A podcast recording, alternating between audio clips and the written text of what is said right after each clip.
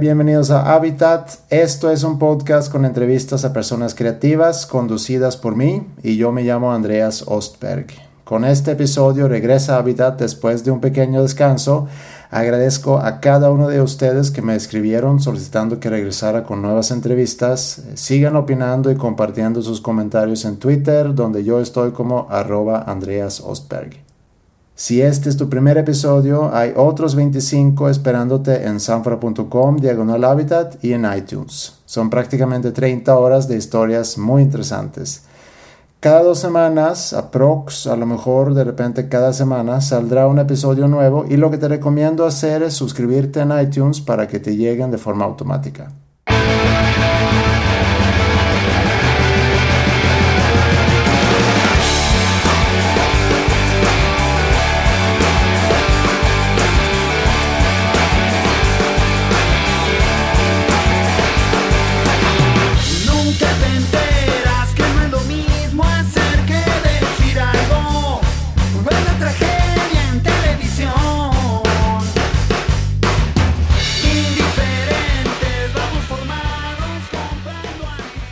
A lo mejor te preguntas por qué una rola de Flip Tamés, porque Flippy sale bastante mencionado en este episodio y además mi invitado es bajista en su banda. Si quieres una entrevista completa con Flippy, checa el episodio 2, pero el invitado el día de hoy es Rafa Sarmiento.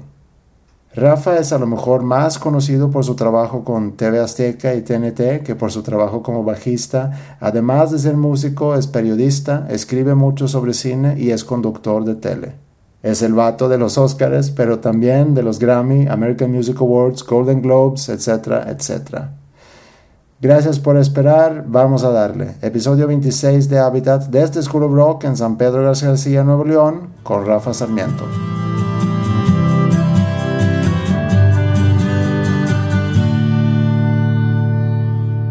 ¿Cómo estás, Rafa? Muy bien, contento, cansado, pero bien. Oye, em, ya sabes más o menos de qué se trata, ¿no? La entrevista. Más o menos. Más o menos. ¿Sí? Más o menos, sí. O se trata de conocerte más, o sea, mejor, conocerte mejor a ti, conocer em, pues un poco de tu vida y cómo llegaste a, dedicarte a, lo que te dedicas hoy. Eh, de eso se trata, eh, este programa, de eso se trata Habitat. Ok. Estoy un poco nervioso porque generalmente las preguntas las hago yo. no tengo que darle cuentas a nadie. Oye, hay mucha, sin duda, mucha gente aquí en México con, con herencia española. Eh, sé que para ti es, es, algo muy importante. ¿Por qué crees que, que, sigues tan apegado a tus raíces? Creo que tiene que ver mucho también con, con, que mi padre murió. Creo que esa parte ha sido como que muy, muy, muy importante en el sentido en el que una forma de sentirme cerca de él, una forma de tenerlo presente en mi vida, en mis decisiones, en mi forma de ser, de pensar, de decidir cosas, es justamente apegarme a, a, de dónde vengo, a de dónde vengo, a lo que hubo detrás de, de mi familia, en la historia de mi familia, en la historia del país de donde viene mi familia. Y tengo aparte la, la particularidad de que no solo mi familia paterna es española, sino que la materna también. Y a pesar de que son de regiones diferentes en España y que, y que a su vez estas regiones son realmente diferentes entre sí, hay también como que eh, comunión de muchas cosas en común en las circunstancias en las que llegaron a, a vivir a México, etc.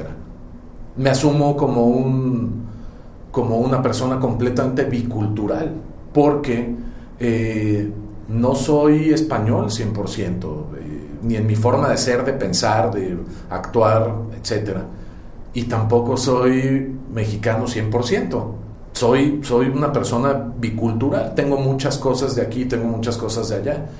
Pero sí influye mucho el hecho de que mi papá haya muerto, como para que yo eh, retoma, retome, me, este, busque, lea cosas de, pues, del país de donde venía mi papá y, ¿Hace mi familia. ¿Hace cuánto murió tu papá? Murió hace 10 años, murió el 8 de diciembre de 2003.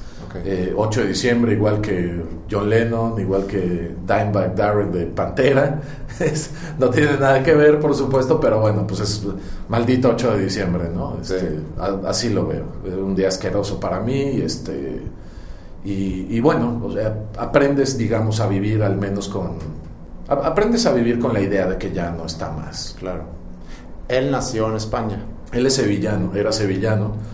También viene de ahí la, la afición del Betis. Sí.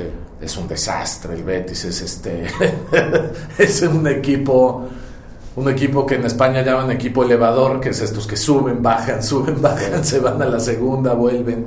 Pero tiene, tiene un espíritu, tiene un espíritu que yo creo que ningún equipo de España tiene. Este, tiene una afición que es una cachondería espectacular, es un equipo del pueblo, es un equipo del barrio, este, el, pintoresco, hermoso barrio de Triana, eh, en Sevilla, es completo y totalmente bético y este y, Andalucía es, una región muy, muy cachonda, de gente muy alegre, de gente eh, picante, eh, muy apasionada, etcétera. Entonces también platicar, platicar del Betis con los béticos andaluces es este una, locura, ¿no? Eh, ¿Tú conoces bien el lugar donde tu papá nació y creció? Em, fíjate que llego aquí realmente chico.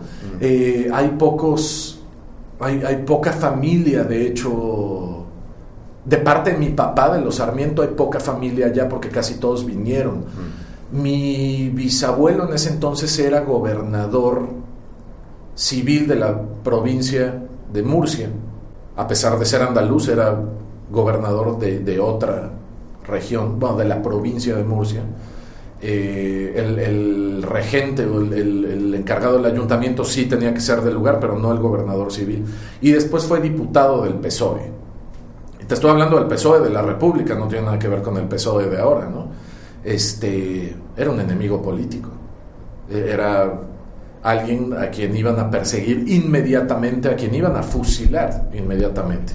Andalucía fue lo primero en caer, además, cuando vino el golpe de Estado de, los fascistas en, España y demás. Eh, invadieron desde, desde Marruecos, digamos, hacia arriba, cruzando el estrecho de Gibraltar y entrando pues a Andalucía. Entonces, de hecho, Sevilla fue de lo primero en caer. Entonces mi familia tuvo que salir muy, muy, muy rápido. Mi abuelo se robó una ambulancia, etcétera, este, para poder llegar. Llegaron a, la Ciudad de México directamente. Y tampoco te creas que era una familia así que somos bien apegados y no. O sea, llegaron a adaptarse, a vivir una nueva vida. Fueron demasiados años de, dictadura, fueron 30 y... Bueno, Franco murió en diciembre del 75, ellos habrán salido en el año 40, pon tú o antes, quizá en el 39, o sea, ni siquiera acababa la guerra cuando tuvieron que irse. Sí. Este, Estaba empezando prácticamente.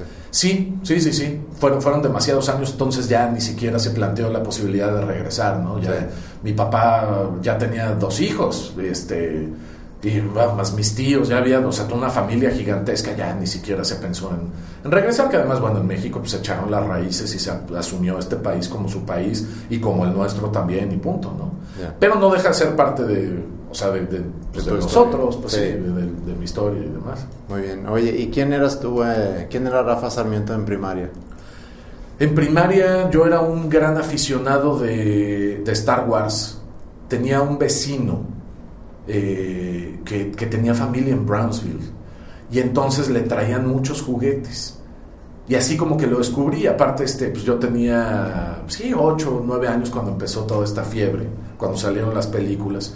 Y después mi papá empezó, mi papá tenía una fábrica de puertas, eh, muebles de madera, etcétera, eran contratistas y hacían desde cosas muy chicas hasta, pon hospitales o multifamiliares, ponían todas las puertas y toda, toda la parte de madera de, de los hospitales la hacían ellos. Por esa razón tenía que viajar mucho, por ejemplo, a Durango, o este, a veces al norte del país para, para comprar las maderas, etcétera, hacer los deals. Y de repente pues, se cruzaba la frontera y me traía cosas. Tuve muchos juegos, este, muchos juguetes de, Star Wars. Eh, y creo que podría decirte que también mi, mi, afición al cine un poco empezó por ahí y también por mi papá. Eh, un día trajo un cacharro gigantesco que pesaba 40 kilos o una locura que se llamaba videocasetera, ¿no? Entonces era así una, una, madre que le decían este VHS, que tú podías grabar lo que salía en la tele o comprar algunas películas y las veías en tu casa cuando querías. Pero ¿cómo? Sí, sí, sí, sí, tú le pones play y lo ves. lo grabas y lo ves. En algún viaje se trajo una VHS y entonces empezó a comprar películas y empezaba a grabar también de la tele. Entonces, mi primer approach fue este Star Wars, Goldfinger de James Bond, claro. Thunderbolt, porque las daba ABC en la noche. Entonces mi papá le cortaba los anuncios y medio de repente se le iba ahí un pedazo de anuncio, o sea, terrible, ¿no? y este y una película prohibida para mí por el nivel de violencia era El Padrino. Ah. Pero por supuesto cuando te dicen esta película está prohibida, no la puedes agarrar, es la primera que agarras en el momento en que tus papás se van. Claro. Entonces vi El Padrino, no entendí nada, pero sí recuerdo las escenas de violencia que me dejaron helado. ¿Pero a qué edad era eso? Habré tenido nueve años. Ya.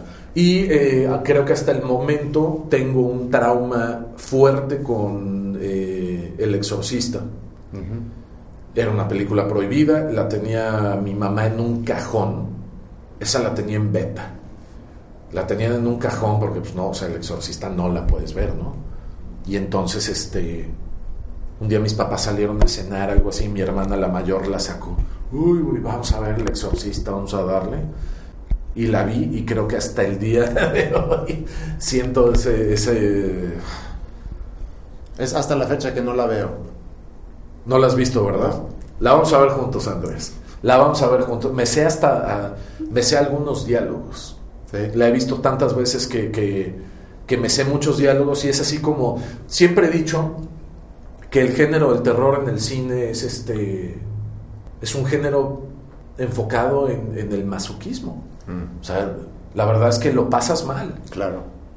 Y sabes que lo vas a pasar mal. Y sabes que te incomoda y que te provoca cosas bien gachas, pero no puedes parar de, de ver y consumir ese tipo de películas. Entonces hay, hay como una necesidad masoquista en nosotros que nos lleva hacia, hacia ese tipo de Sí, yo creo que es por eso que saco yo, le saco la vuelta a esas películas, Sí. porque no... No lo pasas mal. Sí, Sí. no, no, me, no quiero sufrir Pero gratis. es- de todas formas la tienes que ver. Este, cinematográficamente es verdaderamente una experiencia. Sí. Siempre lo he dicho.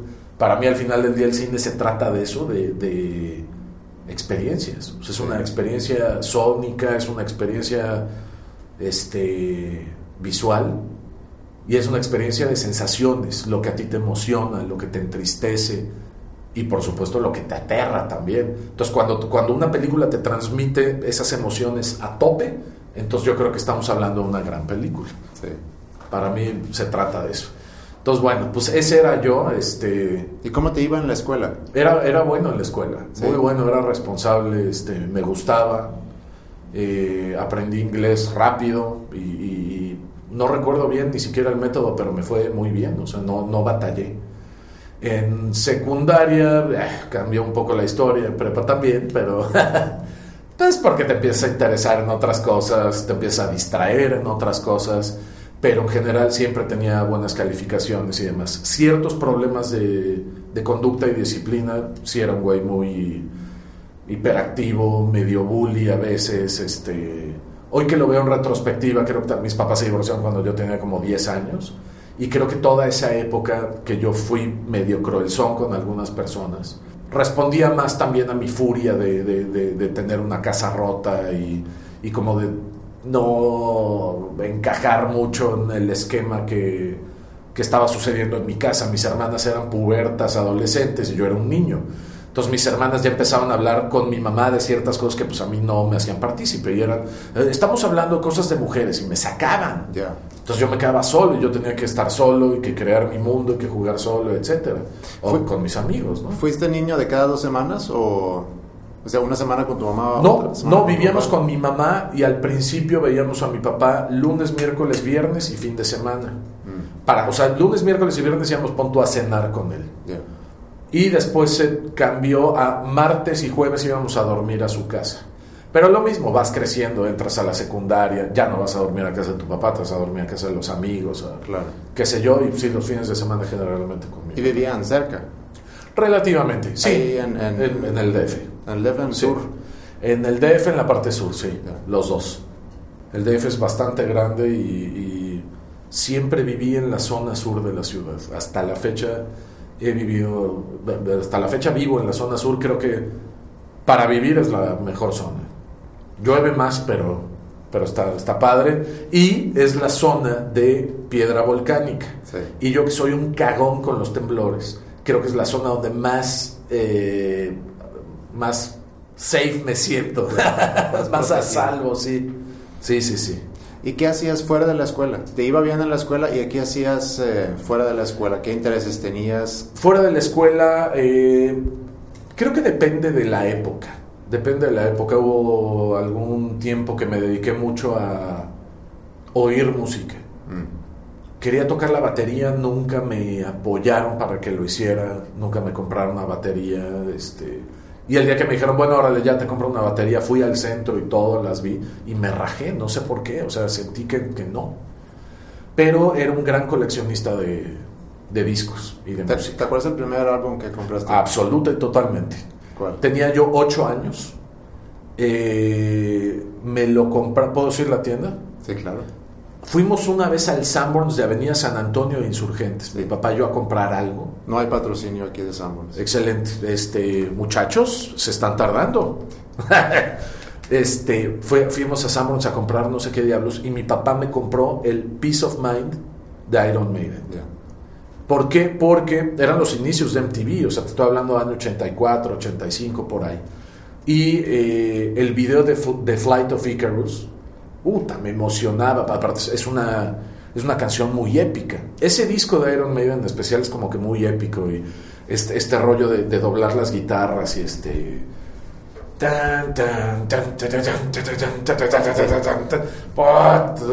Te, volaba la cabeza, ¿no? Y tenía un amigo de de la primaria, Raúl Fuentes, que es un director de cine el día de hoy, que tenía los dos primeros discos, el Iron Maiden y el Killers, y me había prestado el cassette de, Iron Maiden. Y este, oíamos Remember Tomorrow todavía con, con Paul Diano en las vocales y Cliff Burr en la batería, no entraba ni Bruce Dickinson ni Nico McBrain a la banda. Y, y, pues bueno, o sea, era el auge del, del, del heavy metal y, de, y de este tipo de, rock. Compré ese disco, bueno, me lo compró mi papá y después este, empezaron a salir estos acetatos de la serie Rocker. You Can't Stop Rock and Roll de Twisted Sister, este, Shout at the Devil de Motley Crue. ¿No se batallaba en el DF para conseguir música? No, era caro.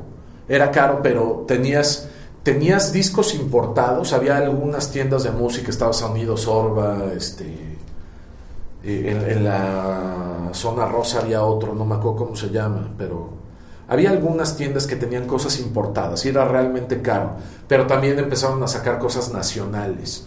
Y había discos hasta, hasta en gigante, ¿no? Ya, gigante no existe, ya no sé ni qué marca la, absorbió, pero o sea, ibas al súper y había, estos de la serie Rocker, había títulos de Led Zeppelin, de los Doors, etcétera, en acetato. Pero por ahí si quiero contártelo porque esto es muy peculiar. En el año 84, en plena Olimpiada de Los Ángeles, nos fuimos de viaje a, Texas, vía terrestre. Y no desde Monterrey, o sea, desde el DF. Cruzamos por Matamoros, me acuerdo perfecto a Brownsville y de ahí a Corpus Christi, de ahí fuimos a Austin, a la Isla del Padre, a San Antonio, o sea, nos dimos una vuelta por, por, Texas. Compré discos. Y no es algo muy común para un niño de 9 años, 8 años. Compré discos. Compré el Rock and Roll de Judas Priest. Compré el Diary of a Madman de Ozzy Osbourne, el Speak of the Devil de Ozzy Osbourne, el Blizzard of Oz de Ozzy Osbourne. En ese momento Ozzy para mí era Dios lo sigue siendo un poco, pero ya volteo a ver otras cosas. Compré, y aparte, o sea, fíjate las, las, este, las diferencias, los bandazos raros. Compré esos discos de Ozzy Osbourne, pero compré el Next Position Please de Chip Trick y el One on One de Chip Trick. Banda Cuarteto de Chicago, rock and roll más melódico, estructuradito, etc. Y este, compré discos. Fue muy traumático porque los calores de Texas en el verano, el peor enemigo para un disco de acetato. Entonces imagínatelo en la camioneta, pues llegaron acá todos pandeados. Entonces mi hermana, la mayor, se compró el Bark at the Moon de Ozzy Osbourne. Estaba saliendo porque venía So Tired, que es la balada, Ah, claro. es una power ballad de Sí. Ozzy. Es más para, para morras, ¿no? Entonces mi hermana se lo compró. Mi hermana la mayor, Nuria, y este, traíamos cuatro discos de, de Ozzy en el coche. Y el Speak of the Devil, que es- era un disco en vivo, doble, uno de los discos, nunca lo pude poner. O sea, brincaba tanto, sí, estaba tan pandeado que nunca se pudo, nunca se pudo oír. El otro sí. Fue, fue un poco traumático, pero sí, fui a comprar discos. En secundaria empecé, te- tenía muy poco dinero, la verdad. Este, creo que ningún chavo de secundaria trae dinero en la bolsa. Y creo que así debe ser. Este, pero íbamos, por ejemplo, al Chopo a comprar pues, cassettes piratas, ¿no? Es un que nos alcanzaba. Y no teníamos tampoco la conciencia de que estabas dañando tremendamente a un artista, a una compañía, una producción haciendo Sí. eso. Y aparte eran cosas que no encontrabas en México. O sea, en esa época, cuando iba en secundaria, ya o sea, abandoné por completo el heavy metal. Primero, en, en primero secundaria, en sexto de primaria me entró la onda progresiva. O sea, le pegué durísimo a Rush, Pink Floyd, pero sobre todo a Rush, trío canadiense, que hasta la fecha me vuela la cabeza. Sí. Y después ya en primero de secundaria le metí pues un poco más al dark y este, a esta escena inglesa oscurona. Desde cosas ya más comerciales como The Cure y pues ya nos metimos ahí Joy Division, Bauhaus, and the Banshee, siglo XX, Fields of the Nephilim, este, Intersender Neubauten, fue la explosión del industrial, Front 242, Nitzerev.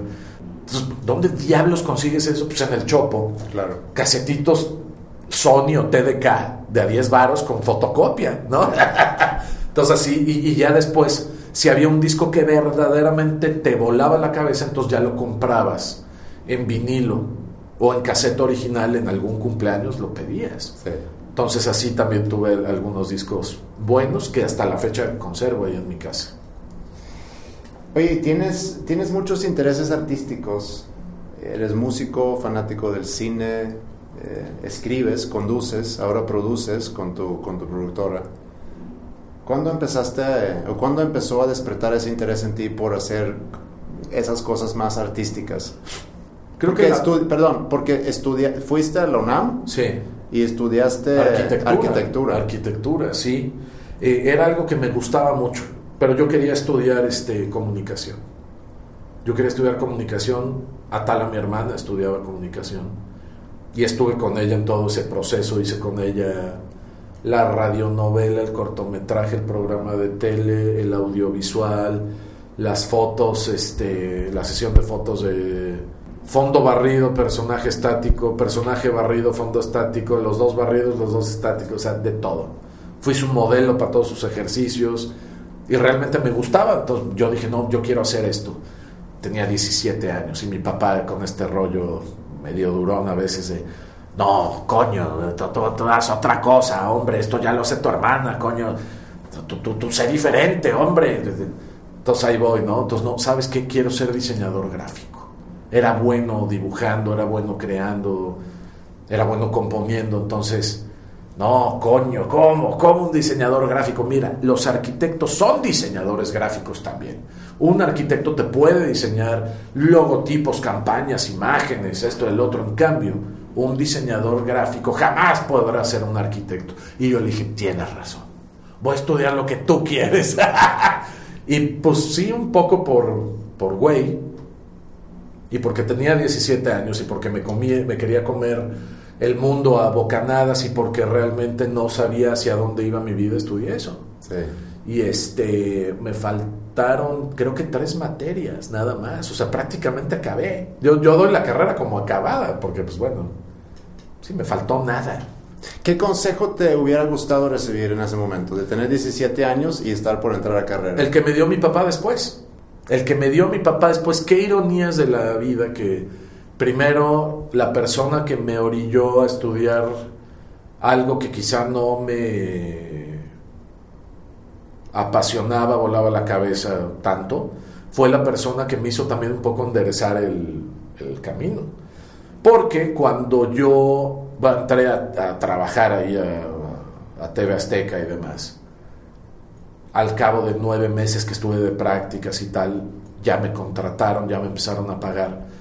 Y como que o sea, había mucha posibilidad de crecer y de hacer mil cosas. Entonces fue así de, ¿sabes qué? Es que no, o sea, estoy muy contento aquí, creo que tengo muchas chances de crecer y de, y de crear cosas y de ir este, abriendo camino y brecha y carrera. Y, y mi papá me dijo, entonces tú no tienes nada que pensar si eso es lo que a ti te llena y te hace feliz y, te hace sentir pleno, es que no hay nada que pensar, dale con todo, porque aparte tienes la capacidad, coño, tienes, tienes el espíritu, joder. Eres Sarmiento. Eres Sarmiento. y este, y entonces pues le di de lleno a lo que a lo que hago el día de hoy. Saliste, perdón, saliste de la universidad y nunca nada que ver con arquitectura. Dos años estuve ejerciendo mientras estuve estudiando, de hecho, trabajé en un par de despachos, fui gerente de una obra, una casa habitación gigantesca, espectacular, y era el tío más infeliz del mundo, o sea, lo odiaba con toda mi alma, ir, ir a la obra y no, no, no me divertía, no me gustaba, veía el reloj todo el día para irme, este, no, lo peor. Y pues ya, o sea, trabajando en, TV Azteca empecé como que a aprender muchas cosas. ¿Pero cómo entraste a TV Azteca? Eh, mi hermana estaba por irse a Houston. Atala sabía que además esto era lo que a mí siempre me había gustado, etcétera. Me dijo, ¿por qué no vienes un día?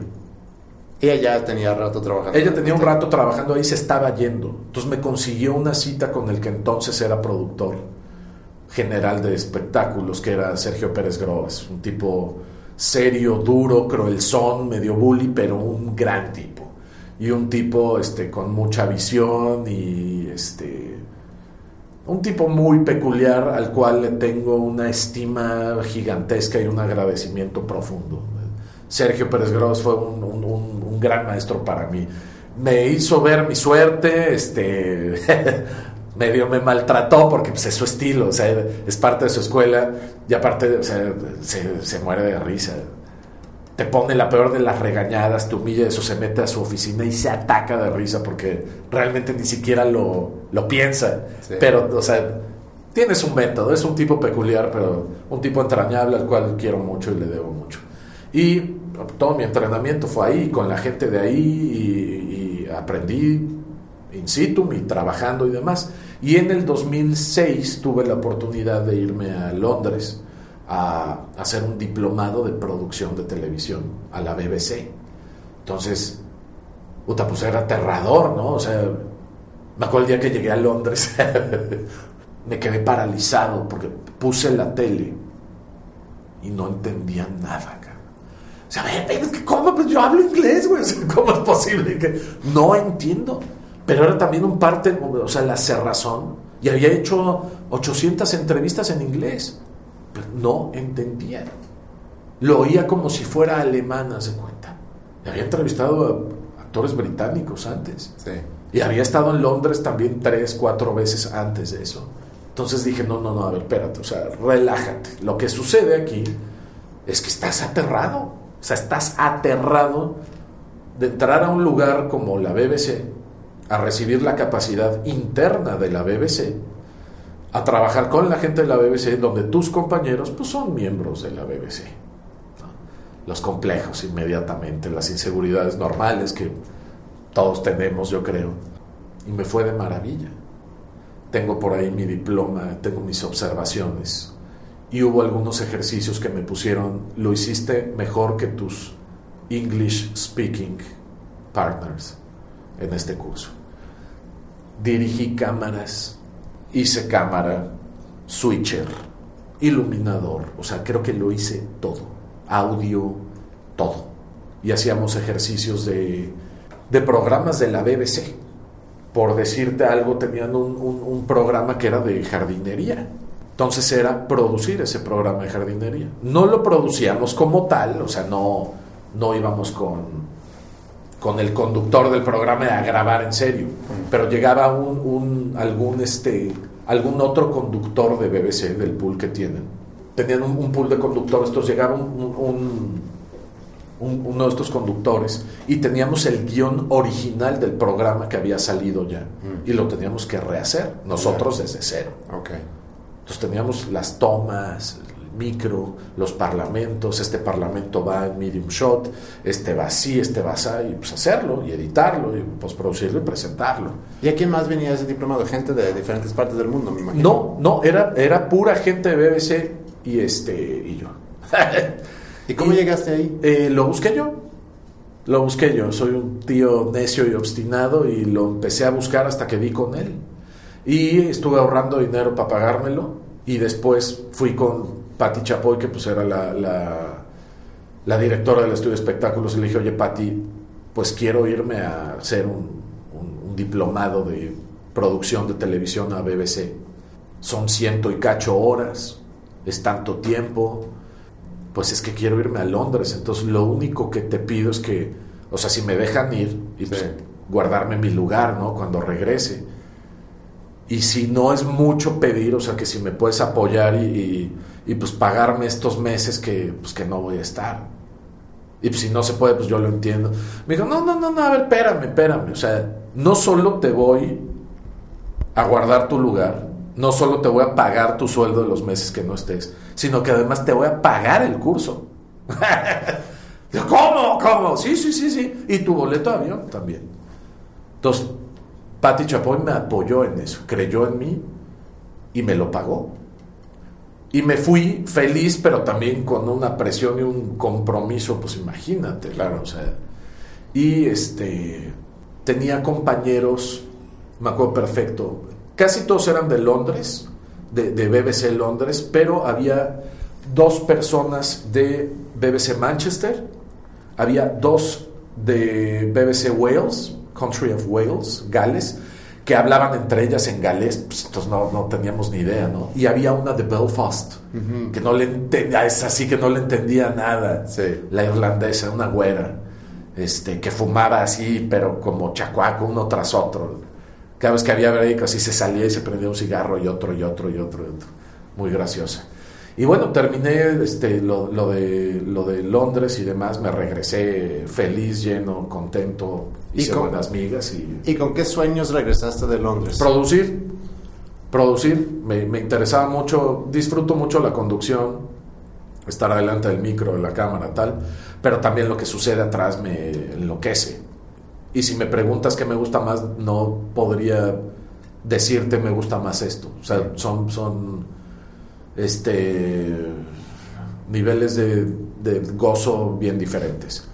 Pero quería producir y entonces así salió, fíjate, así salió al tú por tú, que fue el primer programa que produje y donde conocí, más bien ya lo conocía, pero donde me hice amigo, amigo, amigo de Flip Tames, guitarrista de Jumbo.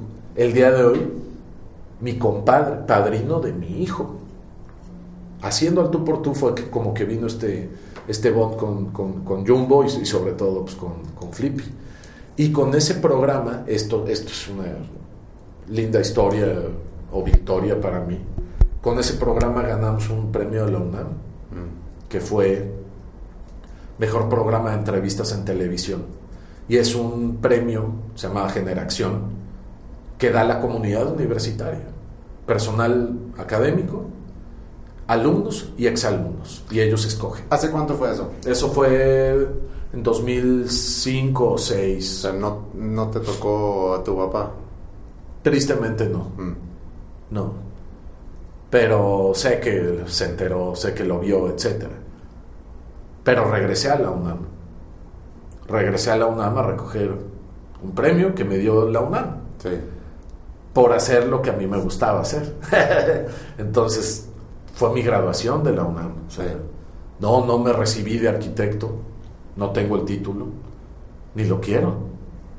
No, pues ¿para qué? No lo necesito. O sea, mucha gente me dice, ya te faltaban tres materias, ya, ¿para qué? Sí.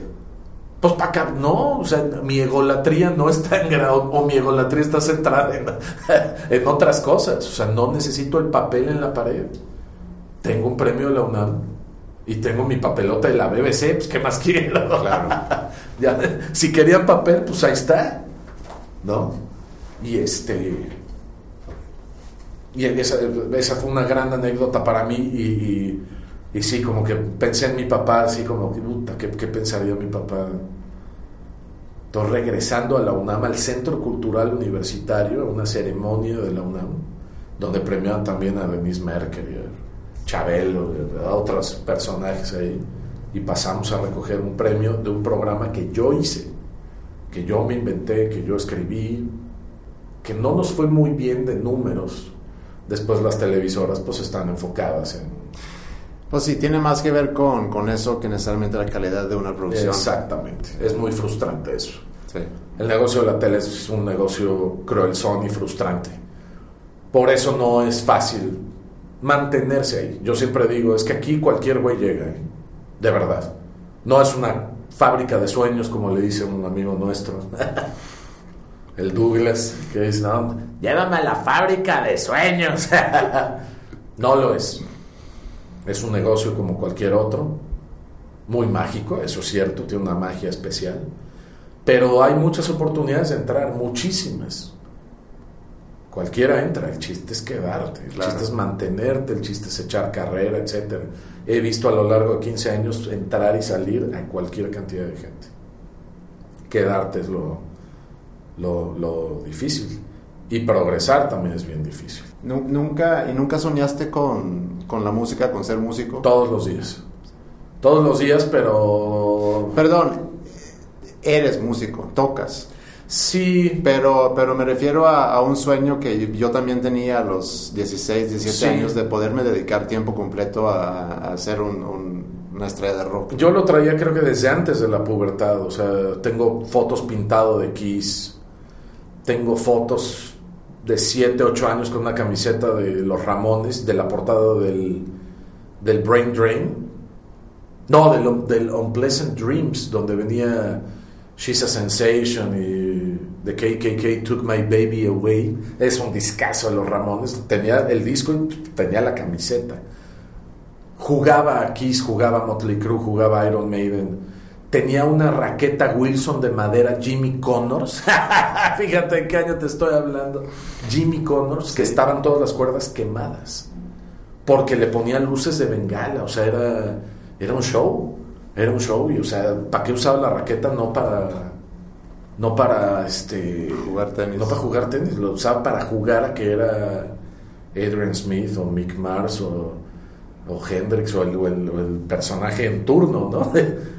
Creo que nunca me atreví, más bien nunca me atreví, sentía presión de mis papás, mi mamá es eh, más conservadora, este, al ver cómo se refería, al escucharla hablar y cómo se refería de la gente que hacía música, los rockeros, este, etcétera, los tatuajes, el pelo, el arete, etcétera, pues eh, era, no hombre, pues, puta, olvídalo, o sea, la, la mató un infarto, ¿no? O sea, la, la voy a disgustar y, y, pues en un matrimonio roto, etcétera, pues lo que quieres es integrarte, no separarte más.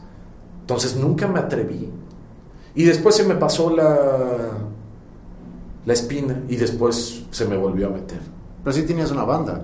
Tuve varias, Sí. pero pues, sonaban horrible o no pasaba nada o eran informales o eh, y era también ya bien desgastante para mí porque yo era el primero bien puesto siempre y eh, es muy complicado tener una banda muy complicado muy Sí. complicado Sí, tienes que estar.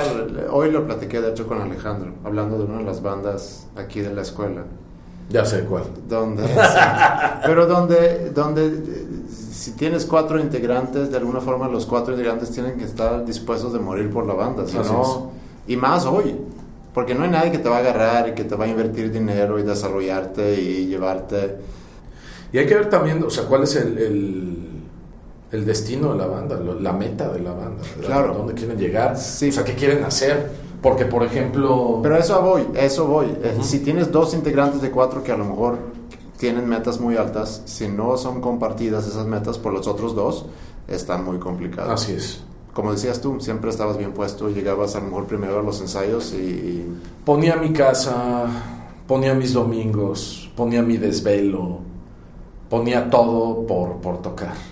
Y te los encuentras crudos, desganados, de malas, con hueva, este, cancelando de último, ya estás bañado, sentado en tu amplificador esperándolo, si te suena el teléfono, no, sabes que es que me fui de borrachera ayer y estoy hasta el tronquete todavía, no, no, me voy a dormir, güey. Es muy desgastante. Entonces, o cambian los intereses. Eh, teníamos una banda que tú escuchaste que te gusta. ah, sí, sí me gustó. sí, está, sonaba bien padre. Pablito, uno de ellos, este, un gran tipo, pero bueno, ahorita es Iron Man. ¿Ah, sí? Está, metido en el Iron Man y este, nadar y en... Bici, correr. Sí, está mamadísimo, está en forma, etcétera. Y le dije, oye, hay que retomar esto. O sea, él vivía en DF, se vino a Monterrey de intercambio con el TEC y ya regresó. Le dije, retomemos. Híjole, no, pues es que los domingos, los fines de semana, eso yo corro, güey, y nado, y ya, o sea, la música la dejé. ¿Cómo? ¿Cómo asesino? ¿Cómo? Entonces, sí, es, es complicado. Oye, ¿y cómo llegaste a ser el vato de los Óscares? Llegué a ser el vato de los Óscares Ese es un apodo que me gané, que Flip Tamés me regaló. Este, empecé con TV Azteca, eh, hice ahí un par de alfombras rojas con ellos.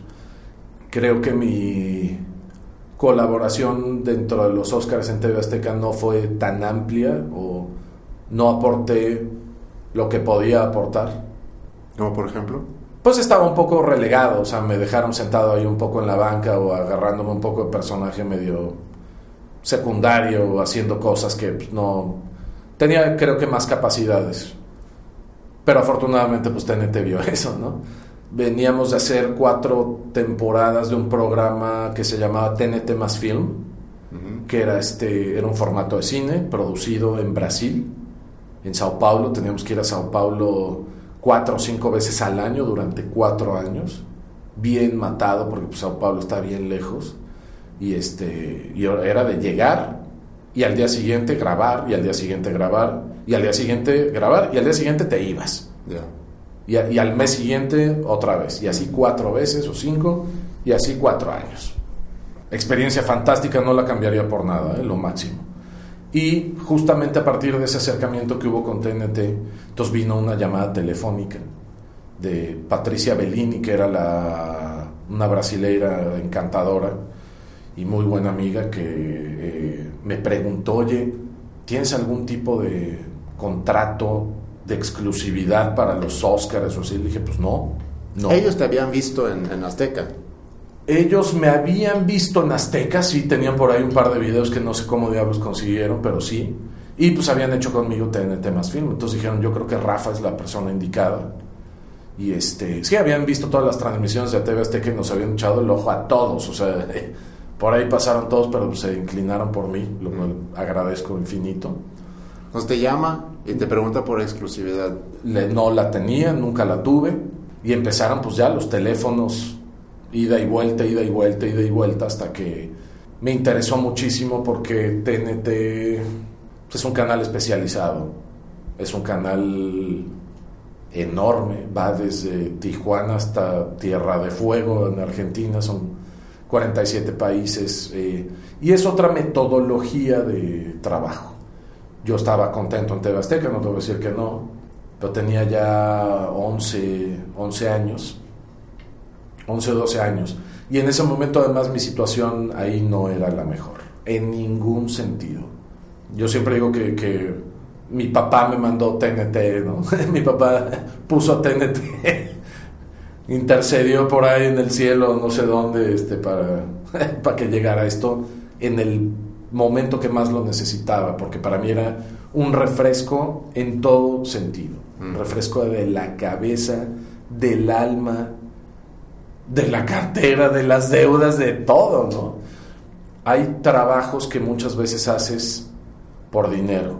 Hay muchos trabajos que haces porque te llenan el alma, el corazón, la cabeza, el pecho.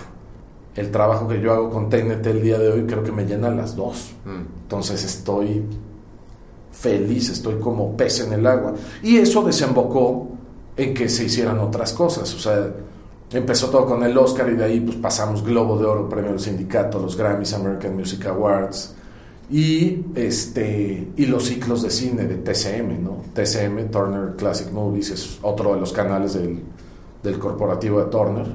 Un día me habla Marcelo Tamburri, que es el, el director de programación de TCM.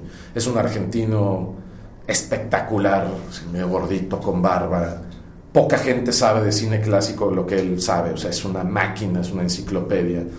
Y es este, a pesar de ser un directivo, es la persona más fácil, accesible y cachonda, ¿no? Me habla y me dice, che, Rafa, queremos hacer esto con vos, mirá, se trata de esto. Me empieza a contar y, o sea, mientras me comentaba, yo salivaba, ¿no? O sea, porque era espectacular. Era escribir de, películas, en general clásicas, y después presentar eso en cámara y grabarlo en Buenos Aires, Argentina, para un canal como TCM. Increíble, ¿no? O sea, la chamba de mi vida. La chamba de mi vida, lo que, lo que, lo que siempre hubiera querido. Entonces, pues así empezó esta, esta relación con, con, con Turner eh, y el trabajo específico para, para TCM y para, para TNT. TNT es una es una bestialidad y es para mí ha sido verdaderamente un, un gozo, un placer trabajar ahí. Me siento tremendamente afortunado de haber caído ahí, de verdad es difícil a veces ponerte la camiseta a una empresa o decir, es que cuánta gente está contenta haciendo lo que hace donde lo hace. Claro. Es difícil. Sí. Muchas veces la necesidad te obliga a hacer cosas que no quieres. Sí. Muchas veces el terror te paraliza y te obliga a hacer cosas que no quieres. Y muchas veces simplemente estás pleno y lleno. Y yo encontré en TNT este, ese nicho. Este, hice una gran mancuerna con Ileana Rodríguez, la Reclo, con quien deberías de platicar después, por cierto. Sí. Y estoy salivando para que llegue la temporada de premios. Es mi mejor época del año. ¿Cómo es el proceso de preparación para, para algo así? Bien desgastante. Bien desgastante y muy largo además. Eh, es una ceremonia de tres horas. Si vamos a hablar, por ejemplo, del Oscar, es una ceremonia de tres horas, nada más pero el trabajo para llegar a esas tres horas es de cuatro o cinco meses. Eh, si lo pudieras resumir, yo sé que es un, proceso de cuatro o cinco meses, pero si lo pudieras resumir, todo podría decirte que todo empieza en Toronto en septiembre. Ahí empiezan a pasar las primeras películas que pueden llegar a esta temporada de premios. Entonces, para empezar veo todo, lo cual pueden pensar, qué padre, ves todas las películas, qué chingón, yo quiero un trabajo así. No, es bien desgastante anímicamente, porque aparte, si el cine te gusta, te pega, te apasiona, entonces las películas te afectan. Y generalmente este, esta temporada de premios está enfocada al drama. Hay muy poca comedia, muy poca comedia. Son películas fuertes, emocionalmente fuertes, eh, grisáceas, eh, sórdidas. Y son tantas películas que a veces tienes que aventarte, perdón, tres, cuatro películas al día. Son películas que no están hechas para que tú las puedas dirigir en una semana. Exactamente. O a lo mejor necesitas una semana para dirigir. Exactamente. Vi, por ponerte un ejemplo cualquiera, vi en el Festival de Toronto 12 Years a Slave, la que ganó. No podía parar de llorar, o sea, estuve inconsolable, estaba inconsolable. Y todo ese día me quedé raro, me quedé tocado, me quedé afectado. Vi después, o sea, salí de ahí, me fui a ver este The Wind Rises, la de Miyazaki, que fue nominada a, película animada. Y de ahí vi la nueva de Paul Haggis, que obviamente me supo a agua tibia después de ver este 12 Years Slave. O sea, vas una tras otra, tras otra, tras otra. Me quedé mal ese día, me quedé afectado. Entonces, así es el proceso. y como no solo hacemos Oscars, sino también hacemos Screen Actors Guild, eh, Golden Globes, y este año hicimos los Independent Spirit Awards, creo que entre las cuatro premiaciones había muchos títulos que coincidían. Entre las cuatro premiaciones vi, ¿qué te digo? 43 películas en tres meses, mm. una cosa así.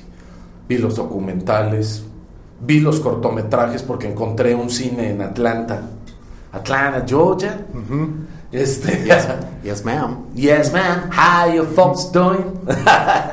en Atlanta encontré un, un, un cine, se llama Midtown Art Cinema, que todas, todos los años pasan los cortometrajes eh, juntos. Entonces, una función para los feature, una función para los documentary short y una función para los animated short subjects. Entonces, eh, los tienen por horarios. Y si juntas los cinco nominados, le estás pegando a las dos horas. Entonces, pagas un boleto para ver las dos horas de todos, todos juntos. Y entonces, pues, o sea, me, me iba al cine así, función de dos, cuatro y, seis. Entonces, pues, de, de dos a ocho de la noche, pues estás metido en el cine, ¿no? Ya el sabor a palomitas ya hasta te da, la grasa mal comes, lo mal pasas, este, etcétera. Pero a eso me dedico, eso me encanta y sí, sí me afecta, me afecta emocionalmente pero pues ahí también este rollo masoquista. Pero por un lado es ver la película, otro aspecto es el research que tienes que hacer. Esa es la primera parte, esa es la primera parte. Primero ve la película, para pues, ver de qué forma te pega, de, qué se trata, etcétera. Y ya la segunda parte, pues obviamente como dices, leer. O sea, quiénes son, qué hicieron antes, este, qué ganaron antes. Y, te sacas muchas sorpresas. Y te despiertan muchas curiosidades. Eh, yo había visto Shame de Steve McQueen Vi Shame, eh, me gustó secas. Y después vi 12 Years a Slave y sí me voló la tapa de los sesos. Y eso me llevó entonces a, buscar este Hunger, la primera película que hizo. Mm. Cuando empecé a leer de Steve McQueen, pues es un director prácticamente Nobel, o sea, tiene tres películas. Tres películas, pero con su primer película ganó un BAFTA honorario como joven promesa del talento británico. Y pues no se equivocaron, o sea, es lo que acaba de ganar el tipo, ¿no? Entonces busqué Hunger, Michael Fassbender a pleno, perdió 20 kilos para, para hacer ese papel.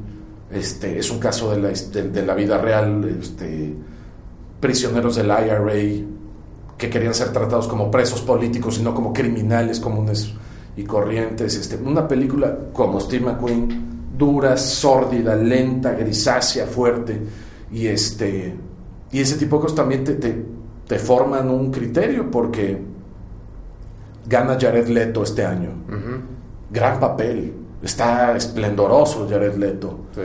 Pero yo decía es que mi argumento también es que tenía demasiados recursos de dónde echar mano para crear un personaje así, ¿no? O sea, es el joven adicto a la cocaína homosexual, travestido, enfermo de sida, rechazado por el papá, en lecho de muerte. A la madre, o sea, tienes todo para impostar la voz, para agarrar una posición corporal, para tener ademanes físicos amanerados y así crear un personaje. Fassbender era una bestia, punto. Pero era un hombre, normal, normal, entre comillas, ¿no? Un psicópata pero es un hombre manejado desde la frustración y desde el odio. Y desde ahí proyecta una crueldad que, verdaderamente te aterra. Entonces, para mí era mucho más difícil el papel de Fassbender que el de Jared Leto.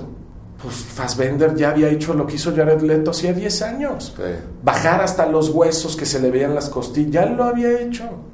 Ya había pasado por ahí, o sea, a Fassbender no, no, nadie lo iba a sorprender. O sea, la carita así, cuando lo nominaban y sonreía, o sea, era así como, estos chavos, ¿no? y este, cuando ves más y más y más cine y empiezas a investigar y más, más, vas forjando un criterio diferente. Pero al final de cuentas la premiación es Oscars, Grammys, digo, eh, todos podemos opinar sobre quién debería haber ganado y por qué razones. Eh, al final de cuentas hay muchos intereses por medio, supongo, para premiar a quien se premie. Mira, eh, eh, ya no estoy tan seguro de que haya intereses tan fijos. Porque, ¿Por qué ganó Arcade Fire? La categoría más importante, un año la gana Arcade Fire, al otro día la gana Bon Iver. Sí. 4AD, o sea, la disquera 4AD. Sí. Alguna vez estuvo en peligro de extinción y el día de hoy ya 4AD tiene este, un, Grammy. Pues, pues, pues, intereses comerciales, pues tampoco. prefiero darles el beneficio de la duda. Lo que sí es un hecho es que tuve el gran placer una vez de entrevistar a, a George Lucas, ni más ni menos, ¿no? Viniendo yo de donde vengo, creciendo con Star Wars, ir al Skywalker Ranch en Main County, California, y sentarme a esta distancia como estamos tú y yo con George Lucas, bueno, una locura. Lucas nunca fue nominado. O sea, ve lo que ha logrado, ve el universo que creó, ve la parafernalia que creó, ve la cultura que creó, y nunca lo nominaron. Mm. Y entonces me dijo, no me importan, no me interesan los concursos de belleza, no me interesan las carreras de caballos. Cuando estás haciendo arte, yo creo que no puedes premiar que algo es mejor que lo otro. Yo creo que lo que se premia es el sentido común entre los votantes, lo que más se votó, lo que más afectó a los votantes. Lo que para mí puede ser sublime, para ti puede ser grotesco. Lo que para ti es grotesco, igual para mí es sublime, ¿no? Entonces, pues son puntos en común que tuvieron y así se premia. Eso no significa que las otras actuaciones o las otras direcciones o vestuarios o la categoría que me digas sean malas. Pero sí, sí, o sea, sí hay un grado de relatividad en, una, en una premiación. Sin embargo, hay que otorgarle cierta credibilidad porque al final de cuentas, por ejemplo, el caso del Oscar funciona a partir de sindicatos. La categoría de mejor director la votan los directores, nada más. El vestuarista no vota, mm. el músico no vota, el guionista no vota, votan los directores. Categoría de mejor música original, ahí sí votan los músicos, pero no votan los actores. Entonces es un reconocimiento de tu gremio, Ahí está la importancia de un premio a la academia y, de un premio al sindicato. Es tu gremio reconociéndote por tu trabajo. No hay, no hay mayor reconocimiento que tus pares te digan, híjole, no, no, no, te volaste la barda. Esto es. Por eso la emoción también con Demian Bichir cuando, cuando fue nominado, ¿no? O sea, el gremio de actores americanos de Hollywood dijeron, Demian Bichir está esplendoroso en esta peli, ¿no? Merece la nominación. Oye, ahorita que estás con tu propia productora, que acaba de nacer prácticamente en este año, qué padre, felicidades. Gracias. ¿Cuál es tu...? Ya haremos cosas, vato. Sí, ojalá. Vamos a hacer cosas. Estaría bien padre. Tu rol, regresando un poco a la creatividad y tu desarrollo creativo, porque hace rato comentaste que hubo un momento en, antes de entrar a TNT que creativamente no estabas expresando lo que querías. Así es ahorita que tienes esa libertad de poder tener tu propio, propio tu propia productora, ¿cómo trabajas tú creativamente en, la productora? Somos eh, prácticamente cuatro personas trabajando ahorita. Teo Pineda, Jorge Aguilar alias Jorge Becker, o Toch, ex baterista de Becker, de hecho, y este Flip Tames, guitarrista de Jumbo. Flippy se ha encargado sobre todo en la parte musical. Lo que hemos hecho para musicalizar los proyectos que hemos hecho es así como se la tiras a Flippy, aparte Flippy agarra la onda este, muy rápido. Y le tiramos conceptos. ¿Sabes qué?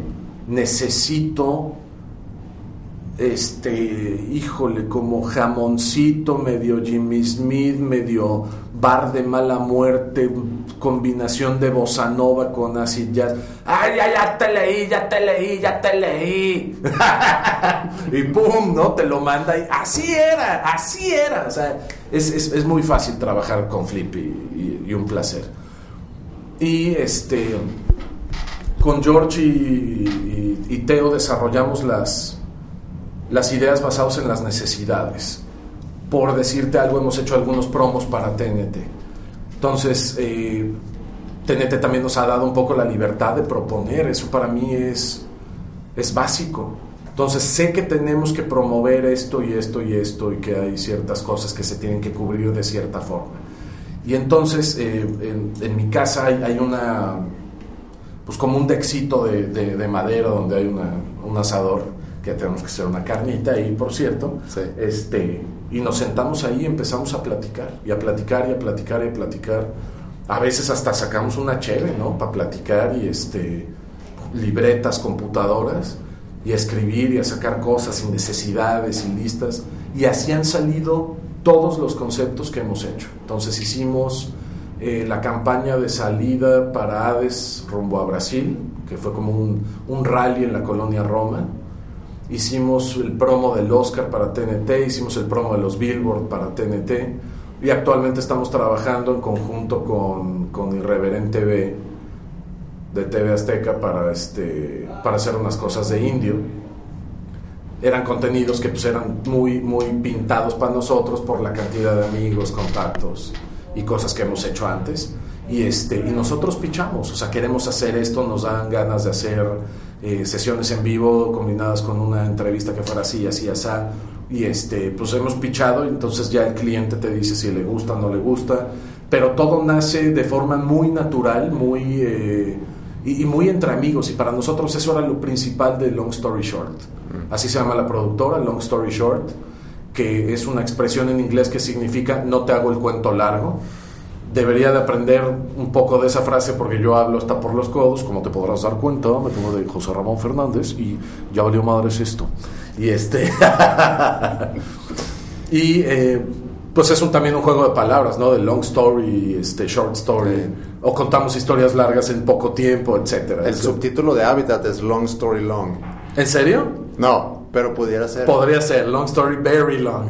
no, aquí no, aquí no cortamos. Aquí lo que nos interesa es escuchar a la persona hablar. Y este, lo primero que dijimos Teo y yo, que fue, fuimos así como que los fundadores de esto, fue, güey, quiero, quiero trabajar con mis amigos. Estoy podrido de malas ondas, estoy podrido de envidias, estoy podrido de competencias malsanas, traperas, quiero chambear con amigos, que es con la gente con la que me acomodo, que es la gente que sé que tiene la capacidad, que sé que es la gente que no te va a dar una puñalada trapera, que se va a colgar tu medalla o que te va a tumbar, ya sabes, ¿no? Y, y así ha sido. Entonces hemos empezado a trabajar con pura gente bien, bien, bien cercana. La Reclu, este, Flippy, Touch, Teo, Marianet, que también está en reactor, este, jalando eh, en Monterrey, por ejemplo, con Gil, haciendo la parte de los estudios, los caballeros para su estudio de grabación, en México los chavos de Codependiente, que conocimos por medio de otro amigo, o sea, gente como que cercana, las, las luces o, equipo más específico que, que necesitamos. Teo se la renta a una amiga suya de la universidad que tiene una, proveedora de materiales de producción. O sea, pura gente bien cercana que no nos va a quedar mal. Y la verdad es que ha sido fácil trabajar, la parte difícil, pues eso, obviamente, la parte con los clientes y esto, pero los conceptos han salido rápido, han salido amigables, han salido yo, naturales. Yo, nunca entendí el dicho, nunca hagas negocio con tus amigos. Nunca lo entendí. Yo tampoco, yo creo que es, es, la, mejor forma de hacer negocios. Si puedes trabajar con tus amigos. Qué mejor. Y que los amigos también entiendan, tienen que agarrar la onda cuando estás chambeando y cuando estás ah, claro. cotorreando y riéndote y relajándote. Y es una cadena de apoyo. O sea, yo me tuve que ir, me tuve que ir me fui de vacaciones dos semanas, lo tenía planeado hacía años. Me fui y pues se quedaron ellos a cargo de todo. Y después Teo acaba de ser papá y pues no Teo ahorita no contamos con él. Teo ahorita está haciendo toda la parte, es diseñador gráfico de la escuela de artes, o sea, está bien cañón.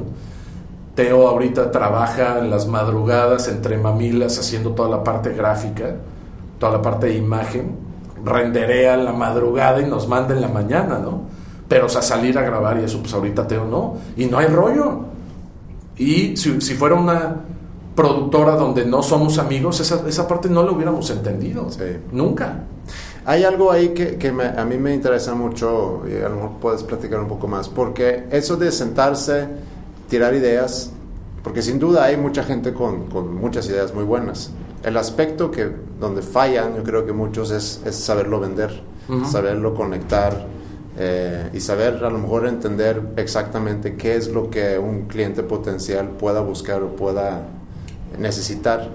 ¿Es algo que tú has aprendido con el tiempo? ¿Es algo que siempre lo has tenido una facilidad para ese, para ese aspecto? ¿O es a través de contactos que has, ido desarrollado, eh, que has desarrollado durante todos esos tiempos trabajando en tele? Honestamente no sé si tengo la capacidad para vender las cosas.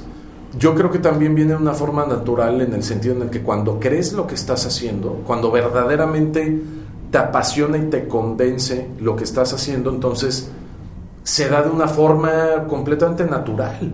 O sea, estás hablando tan apasionadamente, tan convencido de lo que estás diciendo, que terminan comprándotelo porque pues, lo estás haciendo bien. Cuando estás dudando de lo que estás haciendo, cuando no te convences ni a ti mismo, cuando no tienes la pasión, la chispa, cuando no te llena el pecho ni te brillan los ojos al decir, hay que hacer esto, vamos a crear esto, creo que el, camino entonces es el, equivocado. Mm. Y a mí no me gusta vender humo tampoco, o sea, no no me gusta por ganar dinero, por tener un contrato o así, hacer algo que no, en lo que no crees. Uno conforme va cambiando el tiempo, conforme va pasando el tiempo, va cambiando sus mañas y también va quitándose poses de encima, Andreas. Eso es, eso es bien, bien, bien, bien importante. Es un aprendizaje duro y es un aprendizaje a base de golpes y tropezones. Eh, acabo de grabar un, programa especial de televisión para TNT sobre One Direction. One Direction no me gusta. No, no es el tipo de música que a mí me gusta. Pero hoy tengo la capacidad para reconocer que los chavos tienen un talento especial y tienen un segmento de público especial. Claro. Y yo no soy nadie para, para maltratar, despreciar ni a ese segmento ni a ese producto. Pero la gran diferencia es que en una compañía como TNT las cosas son tan profesionales y tan bien hechas que hicimos un programa especial perfectamente bien estructurado, iluminado, fotografiado, planeado con meses. Entonces, cuando las cosas se hacen así y se hacen bien, te quitas un poco las poses y el coolness y no, hombre, yo, yo, ¿cómo crees? Y yo, hombre, no. Cuando las cosas están bien hechas y traen una buena estructura y un buen fondo, pues le entras. Y sí, si bien no son tus gustos, yo no voy a poner un disco de One Direction en mi casa, pero puedo entender perfecta, perfectamente por qué tienen el éxito que tienen. Claro. Y estos chavos han trabajado, o sea, de sol a sol, Es lo que iba a decir, también cuando rascas un poco y te das cuenta del trabajo que está atrás, las reparaciones, las fregas que se sacrificios. Y es un trabajo evidentemente en conjunto, es un trabajo de disquera, de anar, de management, marketing, imagen, fotógrafos, productores, compositores, músicos de sesión, o sea, hay 200 el trabajo y la pasión de 200 personas haciendo un producto como estos. Sí no te llegó al corazón, a la cabeza, está bien, pero a mucha gente sí.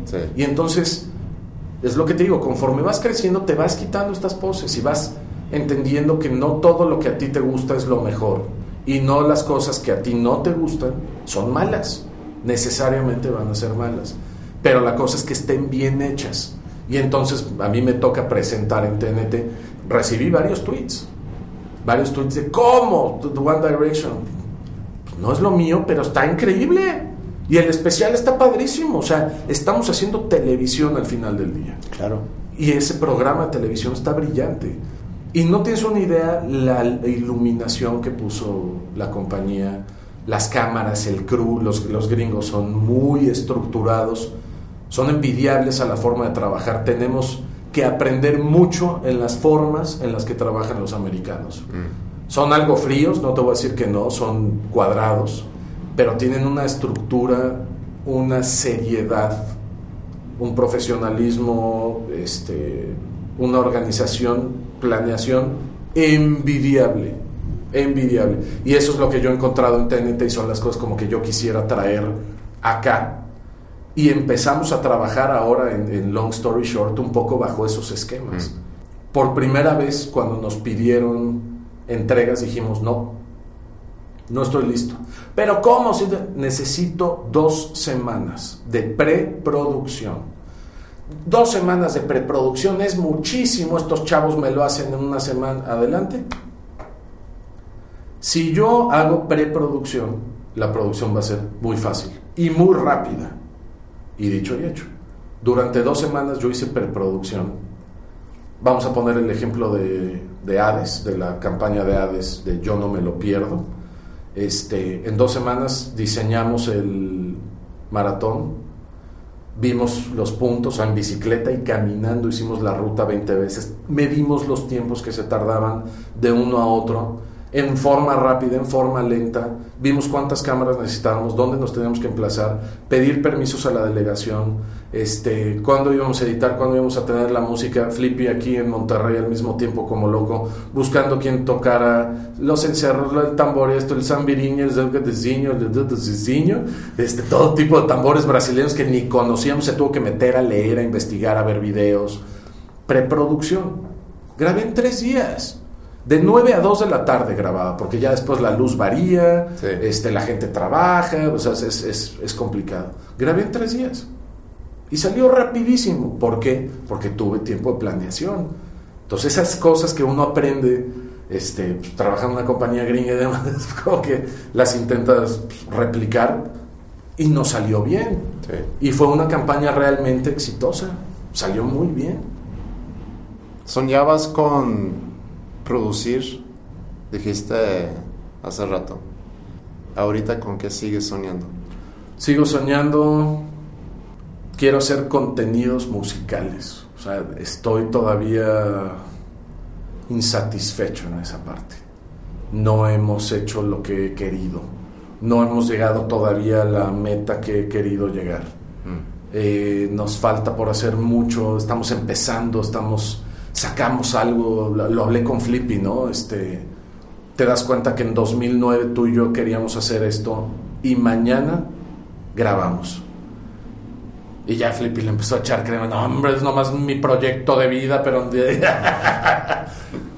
Fue muy fuerte tener esa conversación con Flippy, así, güey, hace cinco años queríamos hacer esto y mañana tomo un avión, nos vemos en Monterrey porque vamos a grabar esto. Sí. Fue impresionante cuando llegué, Flippy se hizo cargo aquí de la producción, pues Flippy es productor asociado de Long Story al final del día. Cuando llegué acá, Flippy tenía las luces puestas, bueno, las tenía rentadas. Nosotros le dijimos que, pero ya lo tenía. El estudio rentado, el ingeniero pagado, la banda seteada y montada, este, lo tenía todo planchado. Y eso a mí no me habla de nada más que de unas ganas de Flippy enfermas por hacer esto. Y es eso. En 2009 Flippy y yo queríamos hacer esto.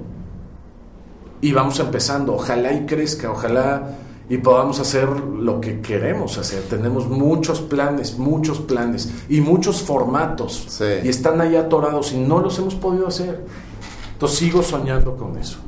Ah, estamos, si estamos hablando a nivel creativo, laboral, sigo soñando con eso. Mm. ¿Y personalmente? Personalmente mi familia, mi esposa y mi hijo para mí lo son absolutamente todo. Hace rato justamente le, estaba enviando a, a, Jimena, mi esposa, un, un mensaje que decía, acabo como de imaginar esa sensación que tengo cuando me voy de viaje y regreso a la casa y los veo por primera vez y los abrazo. Esa sensación es este... Es lo bonito de salirse. Ah, puta, es este, incomparable. Sí. Sí, irse es, gacho, ya, pues yo por mi chamba con TNT y eso, pues tengo que estar en Atlanta todo el tiempo. Voy mucho a Atlanta. Son estancias cortas, afortunadamente. Voy muchas veces, pero son estancias cortas. Y este, regresar y ver, entrar a mi casa, oler mi casa, ver a mi esposa y a mi hijo, es así. Eh, todo, todo cobra sentido. Y puedes tener el peor de los días, etcétera. Ya ves al pequeño Iker ¿Puedo fugar, papá? Fugar, así es. y Jimena y demás, y este. No, no hay. No hay más. Entonces, en la, parte, en la parte personal, ellos dos son. Y te voy a decir algo, al, final del día ellos dos son el motor de, de, todo. O sea, si no estuvieran ellos dos, ya no me interesaría tampoco. O sea, no sería nada sin ellos. No, no, no, no tendría sentido tampoco ni hacer la música, ni trabajar así, ni tener estas pasiones, etcétera. O sea, al final del día todo es para ellos y todo gira, toda mi vida gira en torno a ellos y para ellos. Entonces, Jiménez ha sido un motor impresionante en todo esto. Es la primera persona que cree en nosotros. Y digo nosotros como compañía, o sea, los cuatro mensos que somos. Jiménez es la más entusiasmada y la que tiene la mayor certeza de que, de que estamos haciendo cosas increíbles, de que está padre lo que estamos haciendo, de que etcétera. Y eso pues ayuda mucho no o sea no está increíble. Eso es lo que lo que se necesita en una pareja exactamente. ese apoyo incondicional. Que te diga no o sea esto está increíble sé paciente va a llegar vas a ver. Y pues bueno o sea no, pues no se equivocó tampoco o sea se tardó cinco años pero llegó.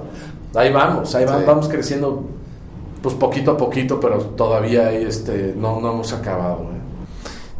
¿Tienes alguna necesidad de reconocimiento no es que me moleste que la gente se acerque, ni mucho menos, lo agradezco mucho. Es padre, es padre, es, es, buena onda y cotorrear con la gente y eso es padrísimo. Pero sí me chiveo, no creas que es algo que gozo. ¿eh? Mm. Este, me, me, pongo nervioso, me chiveo, a veces empiezo a sudar, me pongo rojo. Déjame te lo pongo así. No, te entiendo perfecto. No, pero ¿qué pasaría, ¿qué pasaría si el día de mañana no hay ningún mention tuyo en Twitter? No creo mucho en las redes sociales tampoco, o sea, me divierto y siempre he dicho, el Twitter es para reírse, ¿no? Pero este, no, creo que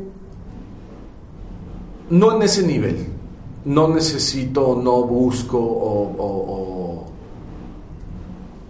pretendo un reconocimiento en, ese, en ese nivel, frente a la gente, con la gente, etc. Me gustaría que mis jefes simplemente se dieran cuenta nada más. No necesito palmadas en la espalda, mails de felicitaciones, este, guiños de ojo, muchacho, eres el mejor. Bien por esto, muchacho. Nada. Simplemente necesito que sí se den cuenta lo que está pasando. Es todo. Necesito que las marcas se den cuenta quién está haciendo esto. Necesito que los clientes estén conscientes de quién está haciendo esto. Punto teniendo eso creo que estamos del otro lado. No necesito premios, menciones, aplausos, apapachos, nada.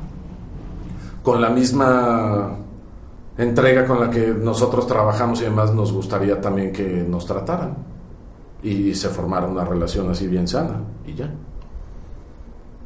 ¿Quién debería de entrevistar aquí en Habitat? Deberías de entrevistar a mi primo Álvaro Enrique escritor, tiene un postdoctorado, es una bestia peluda, es un tipo graciosísimo. Descubrí el rock gracias a Álvaro, Juan y Jordi, sus hermanos. Jordi fue locutor de Rock 101 mucho tiempo. Jordi también es escritor. Jordi es un tipo que te haría reír mucho, también es un tipo muy creativo. Pero Álvaro es inteligente, ácido, analítico, ocurrente y es eh, Premio Nacional de Novela, Joaquín Ortiz. Y el vato acaba de ganar el Premio Arralde de Literatura en España, mm. nada más. Es, me parece que el, tercer mexicano o cuarto mexicano en, ganar el Herralde de Literatura en España. Mm. Y este y es mi primo hermano. Puedo presumirlo que es un tipo brillante y te divertirías mucho hablando con él. Antes de terminar, nada más quiero mencionar que este episodio no fue patrocinado ni por TV Azteca, ni por TNT, ni por Flip Tames. Definitivamente. Pero son parte de mi vida los tres, pues ni modo, no, ni por ocio ¿Cómo no mencionarlos? Oye, ¿con qué canción quieres terminar el programa? ¿Con qué canción? Signet Committee de David Bowie. Me parece que es la pista número 5 del disco Space Oddity. Es una canción que tiene muchos significados y muchas lecturas. Es una canción larga. Es de mis canciones favoritas de David Bowie definitivamente, pero es un poco también esta... Es, es, la lucha, el haber creído en algo y en alguien que a la mera hora te defraudó y después te diste cuenta que pues tú realmente estabas haciendo lo que tenías que hacer y los demás pues pueden hacer lo que quieran y pudrirse por ahí, pues listo, ¿no? Tú hiciste y diste lo que tenías que dar y hacer. Entonces, es, es un poco también la historia de mi vida y de mis procesos creativos. Entonces, yo, yo creo que esa es la rola adecuada. Signet Committee de, de David Bowie. No, vamos a poner eso. Mm. Muchas gracias, Rafa. Al contrario, gracias a ti, Andrés. I bless you madly, sadly as I tie my shoes. I love you badly, just in time at times, I guess. Because of you, I need to rest. Because it's you that sets the test. So much has gone